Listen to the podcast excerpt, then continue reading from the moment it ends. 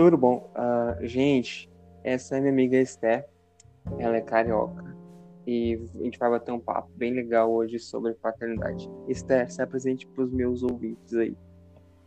Então, eu nunca gostei de apresentações, né? Porque eu nunca sei o que falar sobre mim e quando eu falo, eu falo demais. Mas eu vou simplificar aqui o máximo, tá?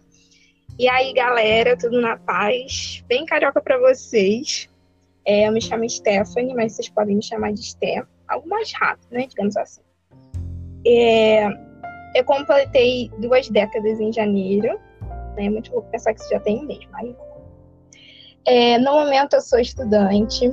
Eu tenho muito orgulho de falar isso, né? Não é fácil, tanto na teoria, tanto na prática. Mas quando a gente faz qualquer coisa na vida, visando o futuro, objetivo, as coisas fluem sem cargas negativas, né? E eu tenho um chamado missionário através da minha profissão e um pouco da linha artística, né? Só para resumir, eu estava conversando com Deus e em uma dessas conversas eu perguntei a ele qual seria outra maneira de ver a manifestação dele na minha vida. E eu já tiro algumas fotos, né? Nada profissionalmente, mas eu consegui enxergar a criação dele através desse meu contato com a natureza. E eu fazia com que os meus olhos fossem as lentes principais antes das câmeras. E aí, com a pandemia, eu só conseguia fotografar pela janela do quarto. Aí passou um tempo, eu tava olhando essas fotos que eu tinha tirado e alguma coisa me disse assim, essa, né? Todo mundo já sabe o que é essa alguma coisa. Por que, que você não pinta isso? Aí eu fiquei, será, bicho? Aí, bom, fiz um passo de fé, comprei duas telas e algumas tintas, dessas de criança. E aí eu peguei um molde principal e dali eu fui fluindo. Quando eu terminei o quadro, o primeiro foi um oceano, né? Ou pelo menos uma tentativa, né? Inclusive eu dei até ele para minha irmã. E ela amou o quadro. Aí antes dela terminar, ela ficou, nossa, que demais, mano. Eu já olhei pro quadro, cheio de falha, um monte de técnica, tipo, muito, né, zoada. Mas na mesma hora o Espírito Santo me falou assim, você não queria algo a mais? Olha aí. Aí eu falei, mas nossa, isso? mas aí depois eu falei assim, nossa, mas tá, tá cheio de erro, mas tá bonito. Ah, mas queria ficar melhor. E a partir daí, desse quadro, ele foi ministrando mais ainda é, coisas a respeito sobre mim, é, coisas que ele faz e a cada dia ele tem confirmado isso para minha vida, né?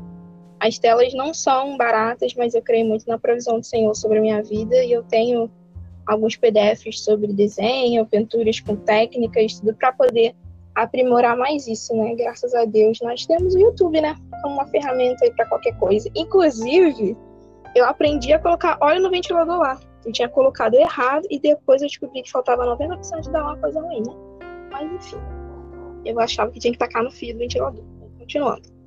É, eu faço parte também do Ministério de Louvor da minha igreja local. E durante um tempo eu fiquei com as crianças, que agora são jovens. Inclusive já me passaram de altura. E é algo que eu amo fazer parte. Eu creio que conecta muito com o meu chamado e até mesmo na formação da minha futura família. E eu tenho me tornado a cada dia expert em Enneagrama, que por enquanto eu ainda sou amadora, né?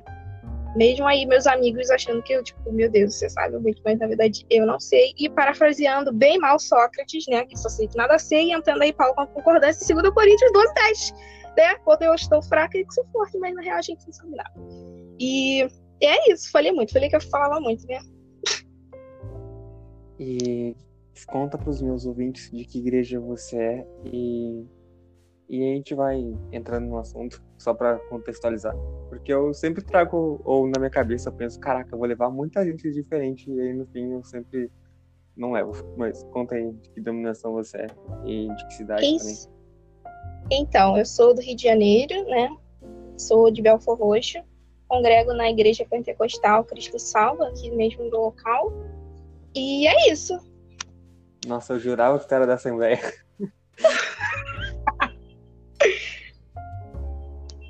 tem cara de playando. Gente, sigam a Esther no Instagram, vou deixar depois aí que ela tem uns unbox muito bom, acho muito legal. E beleza, vamos pro nosso nosso assunto de hoje, que é paternidade, e a Esther vai falar bem mais do que eu, porque ela fez vários várias anotações ela mandou no WhatsApp. Cara, eu vou surpreender você. Fiquei, tá bom. Meio cético, mas. Aquela. Sim, mas tudo bem. Uh, só para contextualizar os nossos ouvintes, eu conheci a Esther na, na, durante a pandemia e estava numa mentoria de escatologia, foi isso, né? uma mentoria de escatologia. E, isso. e aí o, o Senhor ele começou a tratar muito assim comigo esse ano sobre a questão de Deus ser um pai, dele ser um pai uhum. santo e dele ser um provedor, sabe? Que nem já começou falando aqui sobre provisão de Deus e como ele faz as coisas serem muito doidas. Por exemplo, agora eu sou um estagiário e eu ganho 400 pilinhas, mas às vezes 400 pilinhas ele viram 800, 900 e às vezes o dinheiro nem sai da conta. Eu, eu pago lá e parece que o dinheiro brota de novo, sabe? E aí eu vou deixar você falar bem mais e depois eu falo alguma coisa com a minha pouca experiência no assunto e você desenvolve mais aí. Então, vamos lá. Beleza. É, então, eu amo falar sobre a paternidade de Deus, porque é algo que Deus tem falado muito comigo, né? Desde o ano passado. E eu creio fortemente que o que eu sei ainda não é metade das coisas que ele ainda quer falar e ainda vai é, exigir, sabe? Não exigir dessa maneira que a gente conhece, né? Exigir, no caso, da, da maneira mais brutal de dizer. Mas a nossa vida com Deus, o nosso Pai, ela é assim, né? Todos os dias ele vem, constrange a gente, e na verdade eu gosto muito disso, né? Então vamos lá. Para a gente começar a destravar algumas coisas é, e compreender a paternidade de Deus, é necessário que a gente entenda coisas bem simples. É, eu valorizo muito, mas muito, as pequenas coisas, porque assim, o conjunto dessas coisas elas vão originalizar alguma coisa, né? Mas vamos lá. Nessa caminhada, eu sou estudante, né? Sou vestibulanda. E nessa caminhada como vestibulanda, quem é ou já foi vai saber, ou até mesmo concurseiro, que quando a gente tem uma matéria de redação para você dissertar, você aprende que uma das estratégias para você inteirar o leitor é saber o significado da palavra. E a partir dali você vai compreender a temática da proposta. E a palavra pai no dicionário é homem que gerou um ou mais filhos, considerado genitor. Tá, mas aí você me pergunta, o que é genitor? Então, genitor é aquele que vai dar origem a alguém ou alguma coisa. Então, já começamos a compreender que um pai é aquele que vai atribuir características ao indivíduo que ele vai gerar. E assim, é, paternidade é um papel criado e instituído por Deus para a humanidade. Na verdadeira paternidade, não há possibilidade de se causar um mal assim tão profundo ao caráter de um filho ou de uma filha. Né? E que a gente tem mania de é, comparar muito com o nosso pai terreno, mas eu vou chegar nessa parte. Então vamos lá. É, Deus, como seu pai, nosso pai, ele enxerga coisas que nem você percebe. Mas por que disso? Porque a nossa falta de identidade nos afasta da paternidade de Deus, porque o próprio Criador ele reconhece aquilo que foi dado por ele. Ó, vou dar um exemplo para vocês. Eu ainda não sou mãe, tá? Mas eu vou exemplificar uma cena que provavelmente eu vou fazer e as pessoas que são pai e mãe também vão compreender se eles fizerem isso eu tenho problema mesmo. Quando seu filho nasce, eu acredito muito que os pais ficam analisando. Não, esse traço é seu, não, aquele ali é seu. Nossa, criança só cara que nariz, enfim. Mas o mais difícil é quando o próprio pai te fala algo dele em você que você não acredita. Quando o próprio Deus fala, nossa, você é capaz de fazer isso. Ele instrui, mas a gente sempre fica, não, não tem como eu. Por que eu? E a gente fica questionando, questionando, questionando. E aí, como você não pode acreditar nisso? Foi ele que deu, não tem essa de você achar que você não tem. É, quando você estuda genética, você vê as coisas que você herda dos seus pais e deixa eu te falar uma coisa, tá no seu DNA, não tem como trocar, mudar ou tirar. Isso não é biotecnologia pega lá as enzimas de restrição, faz o cortezinho, pronto, você tira aquela parte que está danificada e pronto. é intransferível, mas a falta de reconhecer isso nos encontra na falta de identidade. Mas o que, que é isso? O que, que é essa falta de identidade? O que, que é identidade? Aquele negócio verde, né? Que a gente precisa andar e tudo que é canto e tal. Também, né? Mas a identidade vai ser um conjunto de características que distinguem uma pessoa ou uma coisa e por meio das quais é possível individualizá-la. Quando você marca o seu polegar na sua carteira, o que, que você está fazendo ali? Você está marcando a sua identidade com a sua digital. Tantas pessoas no mundo, olha, parei para pensar nisso, tantas pessoas no mundo, mais especificamente, é, 7 bilhões e meio de pessoas e ninguém tem a rodelinha do dedo igual a sua. Então, assim, o pai é tão amoroso que não deixa com que nenhum filho se parecesse com outro mesmo até você e seu irmão sendo filhos da mesma mãe, pai, ou mesmo pai e mãe, não contém o mesmo DNA, não contém a mesma identidade. Então, a partir daí, você já começa a visualizar a grandeza de Deus como Pai. Mas a gente também precisa compreender quem nós somos nele e o que ele diz sobre nós. E uma coisa, eu até comentei uma coisa que eu tenho observado bastante é essa geração atual, e quando eu falo geração, eu não estou querendo especificar jovens, eu estou falando num contexto geral, né? Se você está vivo, você está inserido nessa geração. É, eu tenho analisado que a geração atual tem sido muito. Vou colocar numa palavra que eu aprendi com a minha amiga Camila. Um beijo, amiga, eu sei que você está ouvindo esse podcast. Que a palavra é sequelada. Mano, é uma geração muito sequelada quando o assunto é paternidade. Né? O que, que é sequelada? É algo que te gera sequela, né? Muitas vezes até você chega a fazer tratamento por algo que te causou dano. nessa área e que Deus tem reafirmado a paternidade dele nessas pessoas, com desejo de família, ministério e principalmente identidade. Esse desejo de família não é somente o desejo de ah, quando eu construir minha família eu vou fazer diferente mas você já vai partir dos princípios bíblicos de família. Até porque Deus, ele é presente na família. E nós fomos incluídos na família de Deus. Em Efésios 2:19 vai dizer assim: Portanto, vocês já não são estranhos e forasteiros, mas concidadãos do povo santo e membros da família de Deus. E no decorrer dos próximos versículos, Paulo vai falar que juntos somos a casa dele e por meio de Jesus, que é a pedra angular, estamos firmemente unidos, né? E eu não sei se você que está ouvindo esse podcast, você foi ferido, sabe, pelo seu pai. E mesmo que você tenha caído às vezes de paraquedas, você falou assim: Nossa, eu tô tão chateado em relação a isso, eu quero pesquisar mais sobre isso. E você digitou Paternidade de Deus e apareceu aqui. É, mesmo que seu pai terreno para você tenha sido muito bom, tem alguma área é, que deixou marca, sabe? Deixou de ter algo. E até mesmo nisso a gente precisa parar de uma vez por todas, confundir o nosso pai terreno com o nosso pai, sabe? Ele não é autoritário, ele não é inconstante, ele não é abusivo, ele não é ausente, nada disso. Não existe oscilações para Deus, ele é constante. Ele não é como eu, ele não é como você, não é como nós, que se alguém faz alguma coisa, a gente já fica, ah, eu não gosto de tal pessoa porque ela fez isso comigo. Ele não, não é imutável como a gente, sabe? Você não é órfão, ele é o seu criador. Ele conhece você mais do que todos, por quê? Porque foi ele quem te formou, né? E como parte da família de Deus, a gente precisa compreender em que momento, né, isso aconteceu. Por exemplo, vou dar um exemplo meio besta, né? Mas eu, quando aprendi o alfabeto, eu não lembro basicamente como que isso aconteceu. Tipo, eu lembro, é, tinha vogais, a gente juntava as palavras e tal.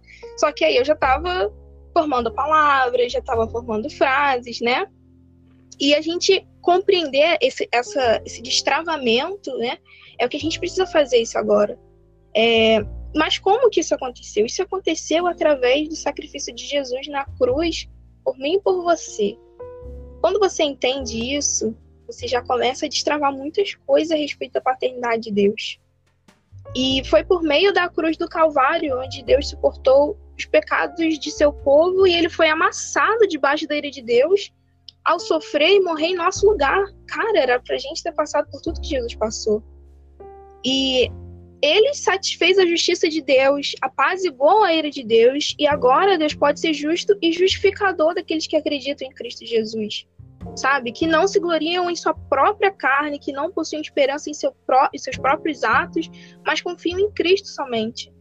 Sabe? Era para você estar tá ali, Jesus fez isso por você, ele se fez maldito por nós, isso é amor, cara, isso não tem outro nome, tá? Mesmo que você ame muito uma pessoa, será que você estaria disposto a fazer tudo o que ele fez por você? Ele nem cogitou. E, tipo, se alguém perguntasse assim, cara, você morreria no lugar de tal pessoa, aí você fica, ah, posso até fazer, mas se aquela pessoa depois, sei lá, não mereceu o que eu fiz por ela, cara, ele não fez isso.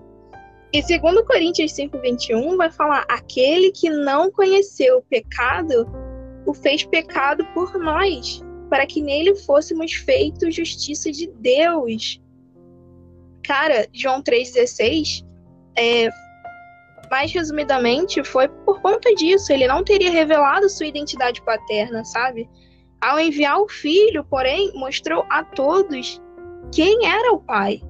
E Jesus ele foi enviado com uma missão implícita, revelar o pai ao mundo. E a partir do momento que a gente entende o que foi o sacrifício, a gente já começa a entender, cara, ele é meu pai, né? E parafraseando uma das frases de Paul Washer, né, que é assim que eu li, me veio automaticamente essa cena, né? E aí, se você quiser fechar os seus olhos, você pode fechar, pode ficar à vontade, a menos que você esteja dirigindo, aí eu não recomendo você fazer isso. Mas quando Esther se aproximou do rei, é, você consegue lembrar que ela tinha que esperar, porque se o rei não abaixasse seu cetro, ela seria morta por entrar no recinto mais sagrado do rei. E ele até ressalta a reverência que a gente precisa ter ao falar isso, mas ninguém poderia entrar na sala do trono. Mas Jesus entrou. E ele não esperou na porta, ele não esperou que o cetro abaixasse para ele. Ele sabia quem ele era ele sabia que era direito dele e ele se aproximou do trono do próprio Deus, se sentou do lado direito e ele disse: Está consumado. E o o próprio pai respondeu: Está consumado de fato. Cara, e muitas pessoas dizem: Eu não entendo qual é a grande coisa a respeito disso, porque antes da encarnação ele sentava no trono. Mas deixa eu te explicar uma coisa. Você sabe por que isso é importante? Porque agora ele senta no trono não somente, não simplesmente como Deus, mas como seu irmão, carne da sua carne, osso do seu osso. E mesmo perante o Pai, ele não está envergonhado de te chamar de irmão. E esse é o nosso Jesus. E mesmo que a gente nunca tenha ouvido nada assim antes, é a mesma coisa que Jó disse, né, em relação ao Evangelho. Nós ainda nem sequer vimos a glória que circunda nós não chegamos em qualquer montanha, nem nos pequenos montes nós chegamos, né? E a gente começa a entender essa parte do sacrifício, né? Por meio de Jesus, ele nos deu acesso ao Pai. E deixa eu te falar outra coisa. Ele, por ele não ser inconstante como seu pai terreno, é que a gente começa a compreender de fato que a partir do início da sua conversão, que você começa a entender que você é filho de Deus. Ela não termina no céu e nem quando ele estabeleceu o seu reino aqui na terra, ela nunca termina. Deus é infinito, você tem noção disso, cara? E assim, você acorda de manhã, tem uma revelação de Deus que é tão maior que o dia anterior. E aí seu coração, se ele não fosse fortalecido, as suas batidas o matariam. Sabe quando a gente tá muito assim na presença de Deus, meu Deus, meu Deus, aí vem o Espírito Santo, suas batidas começam assim, cara, parece que você vai morrer. Mas é, é tanta é tanta alegria, né, naquela glória que você sente. E aí você vai pra cama, você acorda no próximo manhã. E aí no dia, próximo dia, a glória desse dia já, já ultrapassa a glória do dia anterior. De tal forma que se você não fosse transformado Tanta beleza deixaria louco. E é isso que faz do céu a glória infinita de Deus revelada na glória de Cristo. Por que será que os anjos não param de cantar santo? Porque à medida que eles veem o quanto ele é santo, ele é mais santo. E, cara, o que, que os anjos veem que os fazem se prostrar e os fazem cantar santo? Cara, ele é seu pai. E agora que a gente consegue compreender o sacrifício, talvez isso seja mais difícil, mas a identidade também é uma conjuntura. Porque quando você entende o motivo disso, aí, polícia Rio de Janeiro, né? Obrigada, Senhor. Eu amo meu país Rio de Janeiro. Mas é, quando você entende o motivo disso, você entende quem você é. Quando você entende que você é filho de Deus e ele é o seu pai, não tem mais dúvidas. Tá, agora fazendo uma péssima comparação aqui, só pra, né? Mas eu não sei se vocês lembram da revelação do Darth Vader dizendo eu sou Muito seu pai. Bom. Mano, é uma das melhores é uma das melhores revelações de todas. E, assim, se você não viu, eu lamento muito, mas eu acabei de dar maior, os maiores spoilers, né? Mas assiste que vale muito a pena. Mas não perde foco, vem comigo. Jesus, ele sabia da sua identidade como filho. Ele não teve dúvidas. Quando o pai falou, ele obedeceu e tudo se cumpriu. Ele sabia quem estava com ele. Mas aí a parte da identidade ela é afetada quando ela não é trabalhada nessa figura é, paterna terrena e você automaticamente coloca algo que não é, porque você não recebeu. Uma pessoa, em algumas situações, elas não conseguem corresponder a determinados tipos de sentimentos porque talvez ela esteja experimentando aquilo pela primeira vez, né? Eu até separei uma referência aqui bíblica,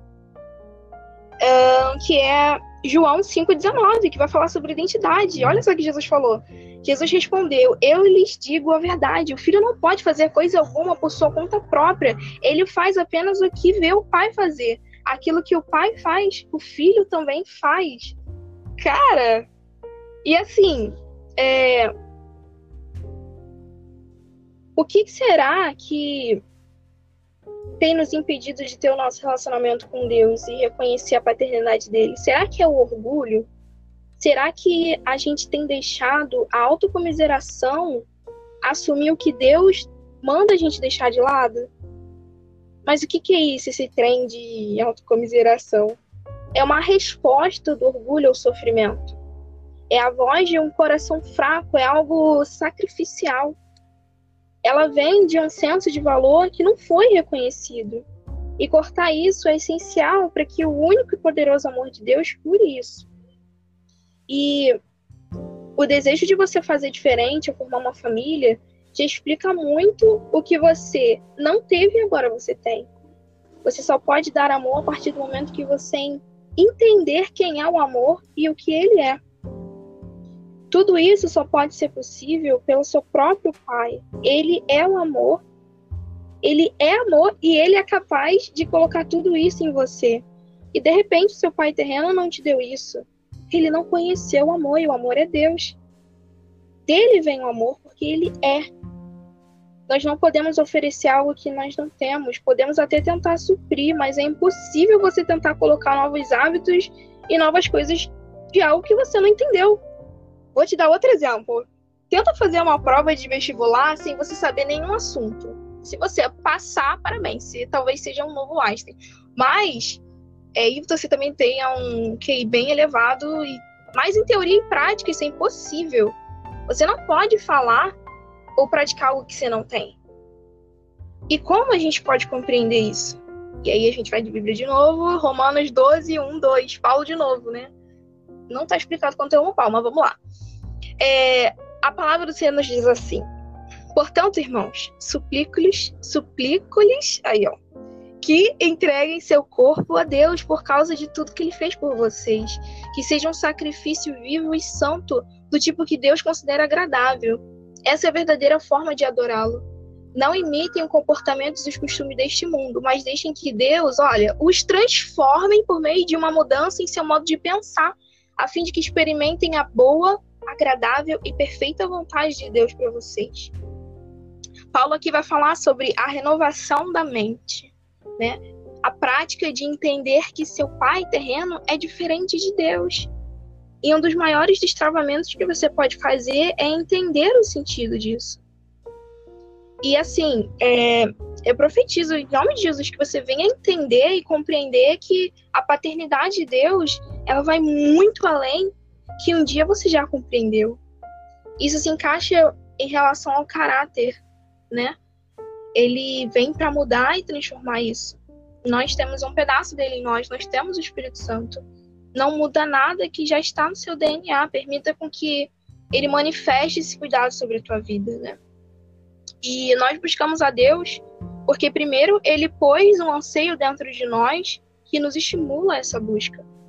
O impulso de buscá-lo vem dele, mas de querer estarmos perto deles também é perto dele também depende de nós. Deus, ele é uma pessoa. Ele é nosso pai, no fundo da sua natureza poderosa, ele pensa, ele sente, ele ama, ele sofre. Como pode acontecer com qualquer outra pessoa, né? Mas aí é que tá. Será que a gente, a partir de hoje, a gente já começa a entender quem é o nosso pai? E assim, ontem a Tice colocou no grupo uma publicação do Marcos Almeida, né, sobre isso até. Eu queria mandar um beijo não só para ela, mas todo mundo do grupo dos percussores que, assim, eles são minha família e a cada dia eles me abençoam assim ricamente.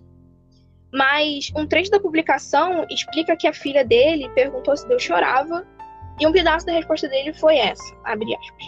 Não tenho dúvidas, Deus chora as dores do mundo que habito a chuva é o sinal de suas lágrimas, diria a mitologia popular.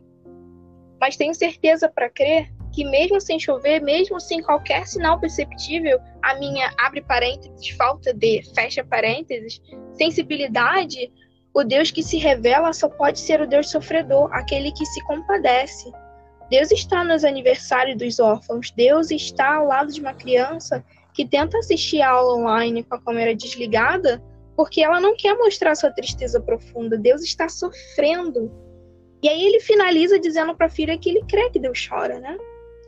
E aí o nosso Deus, o nosso Pai, ele é um Deus relacional. E como uma amizade, você não pode chegar falando algo ou perguntando alguma coisa para alguém, né?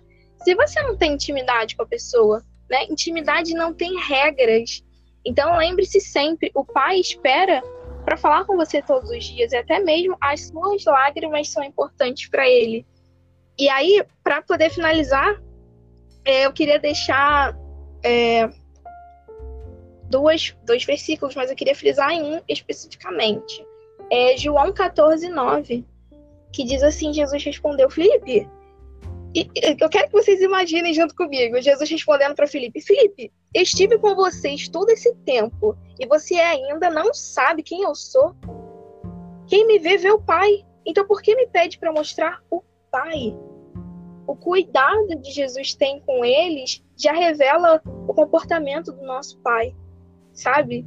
E aí, João 4, 23, ele vai falar: Mas está chegando a hora, e de fato já chegou em que os verdadeiros adora, adora, os verdadeiros adoradores adorarão o Pai em espírito e em verdade. O Pai procura pessoas que adorem desse modo.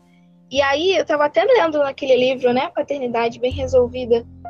Ele não falou Deus procura pessoas que adorem em espírito e Não, ele fala o Pai. Sabe, o Pai, ele, ele, ele quer se chegar a nós, ele quer que a gente não trate, trate ele como se a gente estivesse nos tempos antes de ver Jesus. Senhor, soberano, Pai Altíssimo, Pai Eterno. Não, ele quer que você chame ele de Pai. Pai, tudo bom, Senhor? Obrigada pelo dia de hoje, obrigada pela tua manifestação, né? E é isso, falei muito, né? Eu falei que eu falava é muito, né?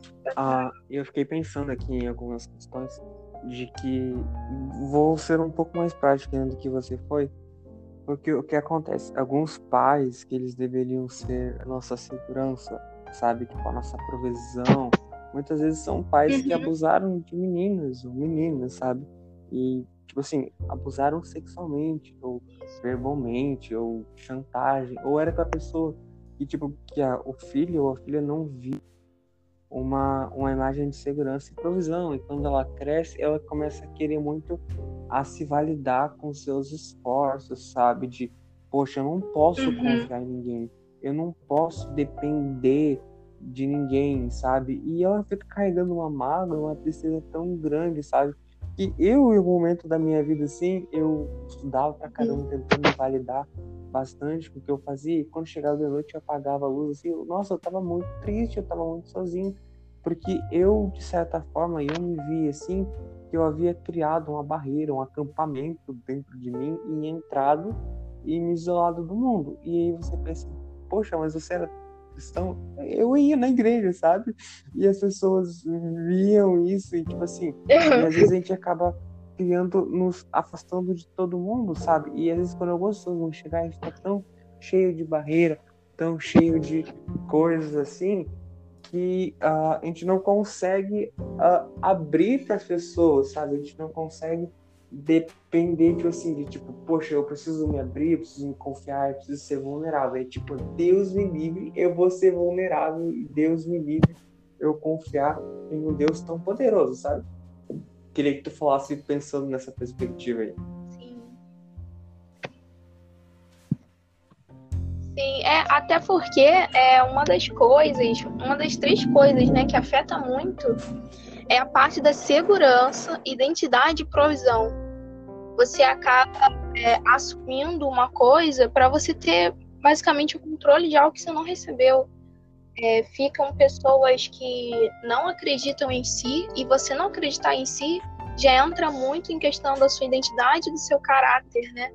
Em questão da provisão. Será que eu tenho que fazer isso? Por quê? Porque não tem, não tem esse, esse feedback, né? É muito daquela falta. Sim, e, e tipo assim, uh, acontece muito assim de. Uh, eu, eu, eu tenho alguns irmãos mais novos e eles tiveram um filme de paternidade, assim, e eu gosto muito de conversar com eles assim, de falar, cara, Deus ele é um pai, sabe? E, e ele é justo, ele não é injusto. E um dia eu, eu, gosto muito de focar para eles a minha esperança escatológica. Assim, cara, um dia Deus vai julgar todos, inclusive o seu pai terreno, das coisas que ele deveria ter feito, sabe?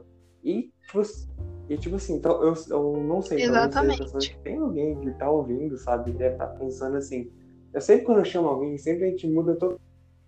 Sabe? Eu acabei mudando totalmente um pouco o assunto, mas sempre acaba tocando alguém e eu fico impressionado. Que é uh, de que alguém quer alguma justiça de tipo, poxa, meu pai ele fez comigo, e, poxa, eu vou, vou perdoar porque eu não, não quero seguir, mas ele, tipo assim, ele vai ficar impune disso? Poxa, não, sabe? A, a, minha esperança é que um dia estarei diante de Deus e eu serei julgado por tudo aquilo que eu deveria ter feito e me apresentado diante de Deus, mas os nossos pais eles também serão julgados da forma que eles conduziram a sua vida. E, tipo, nós cremos que a igreja é um corpo, então, tipo assim, as atitudes dele afetaram o corpo, sabe? Sim. E as nossas atitudes vão afetar o corpo. E, e, também entender, assim, que quando a gente diz, não, poxa, não vou ser igual aos meus pais, é, não é um esforço que vai me validar ser diferente deles, porque às vezes pode acontecer da gente ser pior ainda, sabe? E, e, tipo assim, e a gente fica assim, cara, mano, tipo assim, tô sendo pior, sabe? Quantos casos a gente não viu de uh, pais sendo piores que os vós? E a tendência é que você, os seus filhos sejam piores que você, sabe? A questão, assim, de que quando eu vou falar com alguém, quando eu vou dizer para alguém, a questão mais, assim, a questão de paternidade sempre me toca. Uma vez eu fui no culto com a Legania aqui em Camacão, alguns anos atrás, e tava falando de paternidade e de provisão e de confiança em Deus. Nossa, eu, assim, ó, eu era a mulher que chorou os pés de Jesus, sabe? Eu limpei o chão com lágrimas, sabe? Naquele, naquele lugar, eles não usavam nem passar a vassoura, porque eu já tinha limpado sabe? Ele só precisava passar um pano seco, assim, porque eu já tinha molhado, sabe? Tipo assim, eu chorei pacas. É... Só pra tirar um é, pouquinho da água aqui, que tá encheu o balde aqui, mas tudo bem. E eles ficaram muito preocupados, porque, nossa, eu chorei pacas, sabe? Então é um assunto que me toca muito, assim. E um negócio, assim, que você falou ali, que eu quis até uh, expandir um pouco mais, é a questão de Apocalipse 4, de João, ele tá lá, ele vê a sala do trono, ele vê o mar de vidro, vê o arco em cima do trono e tal, ele vê os bichos lá e ele fica assim, brother, o que tá acontecendo aqui? Sabe, às vezes a gente esquece um pouco assim, de que às vezes as ouçam a história com Jesus e pensam, caraca, esse cara tem ousadia pra falar com Deus, mas eu não fico, não, eu, eu, eu me deito e choro e rolo, e fico, Deus não me mata.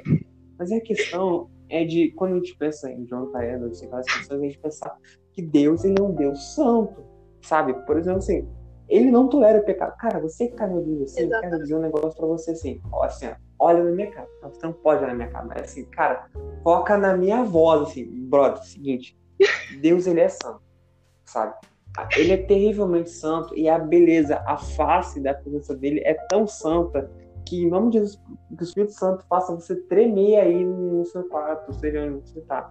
Porque ele não vai, não vai deixar você, não vai deixar passar nada, Amém. sabe? Porque às vezes eu fico pensando assim, tipo assim, e às vezes a gente pensa, a gente, é, no ápice da sua adolescência, você pensa, caraca, que loucura, às vezes eu faço besteira, né? De pensar assim, de que você teve um casamento muito mal, vê esse casamento tá fazendo mal, você pensa, véi, eu não vou casar, sabe? Eu vou. Que? Eu vou ficar. Vou ficar celibatário. ficar não vou ter celibatário. filhos. Tá, Aí obrigada, você vai naquela onda. Putz, filhos só dão prejuízo. Nossa, ter filhos é, é horrível. Se eu ter, vai ser só um. Não vou casar. Cara, casamento é uma benção, sabe? Em nome de Jesus que você gere filhos espirituais e Ai. biológicos e adote, porque é uma benção. Mas o que eu vejo acontecendo é que isso tem sido uma área muito, muito triste que está afetando. Por exemplo, a gente está falando com pessoas. E assim, eu lembro assim, que quando eu estava no, no ensino médio, no ensino fundamental, era assim, um grupo de cinco pessoas, os cinco tinham pais divorciados, sabe? E tu ficava assim, mano, ou eram pessoas casadas, mas tipo assim, pareciam que dormiam na mesma cama e nem, nem se conheciam, sabe? E tipo, e tu fica assim preocupado. E cara, Exato. o que acontece? O ser humano, ele ne- necessita desse contato físico, ele necessita de comunicação, sabe? Cara, eu sou introvertido, mas tem dias que eu preciso conversar com alguém, senão eu enlouqueço. sabe? Tanto é que eu criei esse podcast pra falar o que eu penso, sabe? Tipo. É, Eu sabe? nem preciso falar muito, né? Uma pessoa É, que, tadinha, E, ela cara, fala O que acontece? Eu vejo assim, que, e aí a gente vai entrar no assunto que eu acho muito legal, que aí eu vou usar a referência de Pequeno Príncipe, porque eu amo esse livro, por favor, leiam Pequeno Príncipe, é, é muito bom. Pequeno Príncipe, Hobbit também é excelente, Tolkien, leia Tolkien, é, é perfeito. o que acontece? É de pensar o seguinte, de que o ser humano, ele necessita de comunicação e ele necessita se sentir parte de algo. E quando tu tu não tem um vínculo na sua família, sua família não sabe nada de você, você que tá ouvindo, eu, cara, eu sei que eu tô falando com alguém aqui, que, tipo assim, não- mano, me chama no direct depois de, cara, foi, eu vou dizer, Deus, vamos orar. É o seguinte, tu não consegue criar vínculo com a tua família, tua família não sabe nada de quem você é, não sabe a tua banda favorita, não sabe músicas que tu curte, não sabe nada, e tu fica assim, ai, cara, eu, eu, eu não, o que que eu sou? Eu sou nada, eu não, não tenho opinião própria, entendeu? Eu vou, sei lá, fazer uma administração aqui que faz, uma gestão de finanças, e tá tudo certo, vou ter minha grana e tá tudo certo. E você vai ver e pensar, putz, cara, gastei a minha vida pra nada. E o ser humano necessita desse toque, às vezes a gente vai pra igreja pensando, cara, vou... quando eu for pra igreja, assim, quando eu me mudei, eu pensei, cara, quando eu mudar, velho, eu vou ter uns amigos cabulosos. Cândido, se estiver ouvindo, tu é meu amigo cabuloso.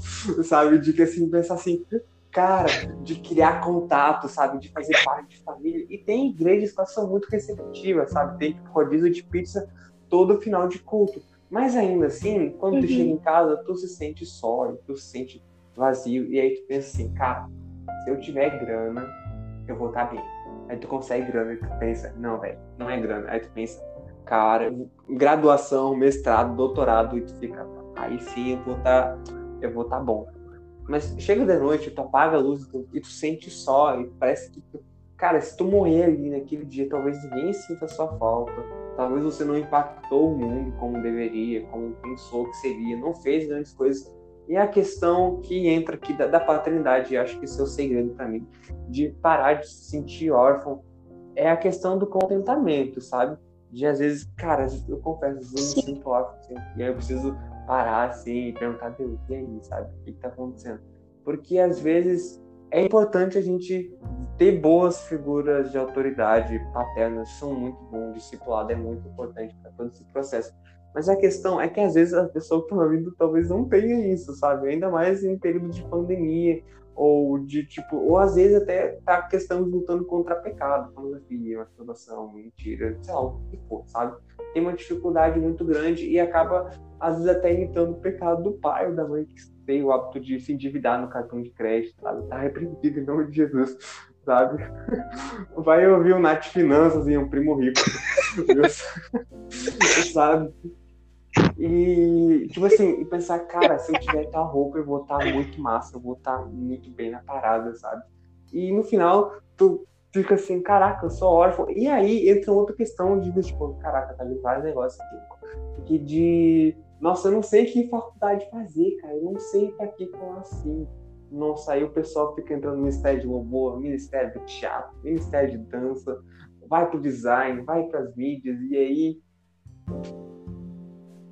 Não, não tem, a, não tem a identidade, né? É, sabe? ela tá Se- tão perdida, chega a se sabe? Que ela passou por tanta coisa e por tantas pessoas que ela carrega as marcas. E, tipo assim, ela se sente super inferior e pensa, poxa, eu não, não sei fazer nada. Mas um negócio assim, que mudou minha vida foi João 17, quando Jesus ele olha pela gente e diz por todos que creram em mim. E, cara, Jesus orou por você, brother, sabe? Isso é muito legal. Pensar assim, você tá no meio de uma pandemia e tantos anos atrás Jesus intercedeu por você. E isso é muito bacana, isso é muito maravilhoso. Mas a questão principal é o que mudou minha vida assim. Um dia eu cheguei em Camacola, tava em Colox, e Senhor falou assim, cara, eu não criei você pra ser um músico. Eu fiquei, ah, que legal, né? Assim, e Senhor falou, cara, eu criei você pra você se relacionar comigo. Eu fiquei tipo, poxa, que legal, mas o que, que eu vou fazer? Sabe? E a, a resposta foi, nada. Você não tem que fazer nada além de. ah, você foi adotado, você chegou na minha casa, e aí você chega assim pra gente, e aí? Valeu pela adoção, é nós, tamo junto. Mas o que, que tu quer que eu faça? E o senhor falou comigo assim, cara, isso é uma ofensa pra mim, sabe? Você chegou, você sentou na mesa, você comeu uns pães assim, e eu preparei toda uma festa pra você, toda um- uma mesa, e você quer sair, sabe? No momento certo, eu vou te mandar você me representar em algum lugar, mas primeiro, fica quieto e vai aprender, sabe? Você não sabe das coisas. Eu fiquei, tá bom, sabe? Você que tá me ouvindo, eu queria Exato. dar uns passos bem práticos de, cara, se necessário, desliga de algum processo de ministérios e, e conheça Jesus, sabe? Porque às vezes a gente se sente órfão justamente porque a gente tem uma ideia errada de quem Jesus é, sabe? E não sabe verdadeiramente quem Deus é. Porque a gente cria umas ideias muito loucas de que Deus ele é aquele que vai atender todos os nossos pedidos. E às vezes, muitas das vezes, nessa caminhada, a gente precisa abrir mão de muitas coisas. Por exemplo, eu faço uma faculdade de matemática, sabe? Eu nunca me imaginei nesse curso. Mas quando eu ouvi o pedido do Senhor para ir, porque ele confiava em mim essa responsabilidade de estar na educação, eu fui. É a questão de, se você está me ouvindo agora e talvez você não tenha captado muita coisa do que eu falei, obediência é o foco principal dessa caminhada, porque se andarmos de obediência, a provisão virá e ele é muito bom e não deixa faltar nada, sabe? E eu acho que é isso. Nossa, com certeza, eu acho que já deu assim, eu exemplos, passar o dia inteiro falando de provisão, assim. Sim. Abraão, mano, Moisés, cara, as coisas Nossa, caíam. sim, com certeza. E que nem céu, velho. falando, apesar de você tava vendo poxa, eu preciso de uma provisão para pagar o meu aluguel. A provisão muitas vezes vem. Mas quero ressaltar também que existe uma responsabilidade da sua parte de correr atrás das coisas, sabe? Não ore por um emprego e achando que Tá. o telefone vai tocar aleatoriamente e Deus revelou seu número pra pessoa, sabe? Não acontece. Pelo menos pra mim, não. E assim, e assim, quando Deus é, deixou o maná cair do céu, cara, não era um pão pronto, era uma semente. As pessoas tinham que plantar, regar, e tinha todo aquele processo. Deus, ele provê, Sim. mas você também é responsável de fazer isso também. Né? E um- acrescentando uma coisa que você falou a respeito da tristeza profunda, é que a gente até você tá falando das pessoas irem para a igreja e voltarem para casa, enfim, e tentam ter dinheiro e aí não se sentem preenchidas, a graduação não se sentem preenchidas, aí que tá um problema também. Às vezes a pessoa também acha que com o relacionamento ela vai ela vai tentar preencher isso. E aí ela vai entrar num relacionamento que ela não tá pronta. Ela vai entrar em um relacionamento que ela ainda não sanou essa ferida que tá aberta. E o que acontece? Acaba entrando num casamento e fica um relacionamento sequelado, o que você vai fazer? Você vai ter filhos sequelados, porque você não tratou a sua ferida. E aí você nunca vai quebrar meio que esse, esse ciclo de Krebs, né? E vai continuando de geração E em geração. Você em tem que romper pessoas, tipo isso, assim, cara, sabe? é um filho, o filho não tem nada a ver com isso, sabe? Tipo, não. Tipo, não tem nada a ver com essas crises que tem, esses problemas que tem.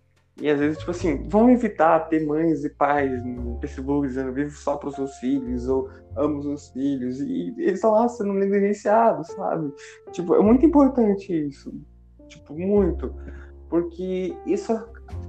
Tipo assim, cara, imagina só você ter um filho hoje e você não tá pronto e você sangra em cima deles e eles vão sangrar em cima de outras pessoas.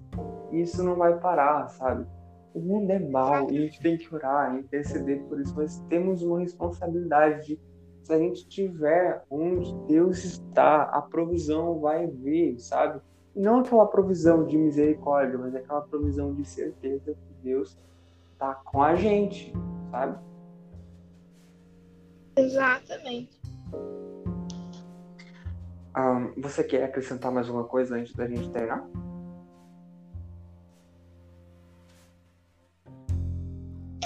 Então, é, só para concluir isso também, né? É, guarde o seu coração, sabe? É, entregue, não entregue o seu coração a mais ninguém se não for seu pai, antes que ele te ajude a curar. Eu tenho muito para mim que um relacionamento é você e Deus, e aí você encontra outra pessoa, e aí vão ser sempre vocês três. E daí você vai formar a sua família, mas não entregue seu coração achando que você vai conseguir ser preenchido, que você vai sair de casa, porque em casa você não tem atenção, então você, é, estando com uma outra pessoa, você vai receber essa atenção, a atenção da família dessa pessoa. Não faça isso. Entregue seu coração somente para Deus. Cara, Ele é seu Pai. Então, assim, é, não não entre em algo que você ainda esteja ferido. E isso é muito em um contexto geral. Não entre não só quando você esteja ferido, mas quando você ainda esteja com dúvida, quando você ainda tem incertezas no seu coração, né? Tudo que te traz e dúvida e não te dá paz, isso não vem de Deus. Estudar, porque depois você não tem muito tempo. Não que eu, não que eu seja casado, mas pelo que eu vejo, você não tem muito tempo. É verdade. Na vida adulta você não tem tempo. Eu tô falando assim, né? Como se eu fosse, mas não, não sou não, gente. Mas assim, amém. disponibilizar 47 minutos do seu tempo. E. E acho que dá pra fazer mais outros podcasts Nada. pensando questão de eu família, que agradeço. de família, sabe? Ai, mano, obrigado por seu tempo. E você sim, que tá me ouvindo, se foi com você, me manda um direct, por favor. Deus abençoe e até a próxima.